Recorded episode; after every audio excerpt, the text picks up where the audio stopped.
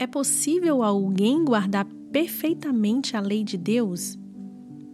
Desde a queda, nenhum ser humano foi capaz de guardar perfeitamente a lei de Deus, quebrando-a constantemente por pensamento, palavra e ato. Romanos 3, do 10 ao 12 está escrito: Não há um justo, nenhum sequer. Não há ninguém que entenda, não há ninguém que busque a Deus. Todos se extraviaram e juntamente se fizeram inúteis.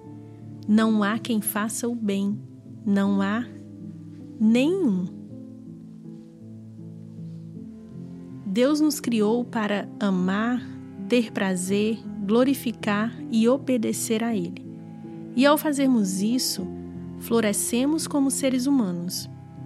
Por que então oferecemos tanta resistência a isso? Como a peça de um maquinário incrivelmente sofisticado que esteja quebrada. Não funcionamos do modo como fomos designados devido à queda. E o que é a queda? Deus criou os seres humanos com a capacidade de guardar perfeitamente sua lei. Mas isso se perdeu quando o primeiro humano e representante da raça humana, Adão, escolheu rebelar-se e desobedecer a Deus. Caiu em condição de pecado e nos arrastou a todos com ele. A Bíblia descreve essa condição de vários modos: rebeldia espiritual, cegueira, doença, prisão e morte. Como isso nos afeta hoje?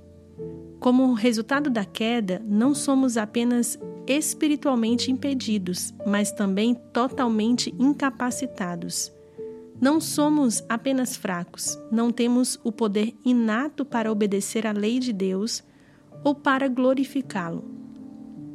Estamos afastados do Criador, uns dos outros e também do restante da criação.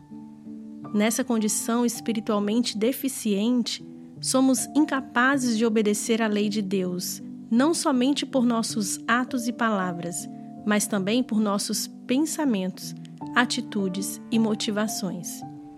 Como o profeta Jeremias afirmou: enganoso é o coração e corrupto, quem o pode suportar? Assim, permanecemos alienados e culpados diante do Deus Santo do céu e da terra.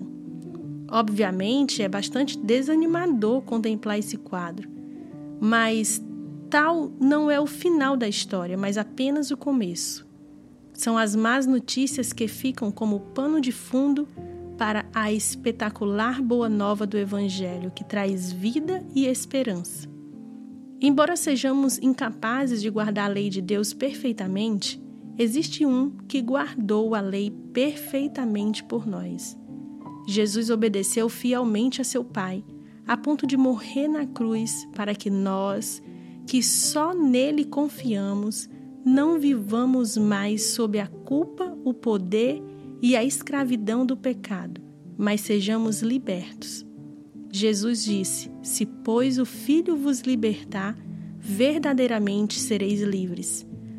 Ainda que tivéssemos caído em Adão, fomos ressuscitados em Cristo.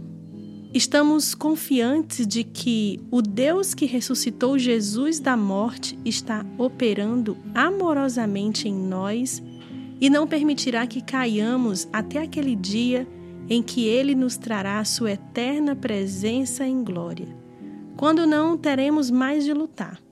Ali estaremos final, plena e livremente obedecendo aquele que nos criou e nos redimiu. Esse foi o comentário de Léo Schuster.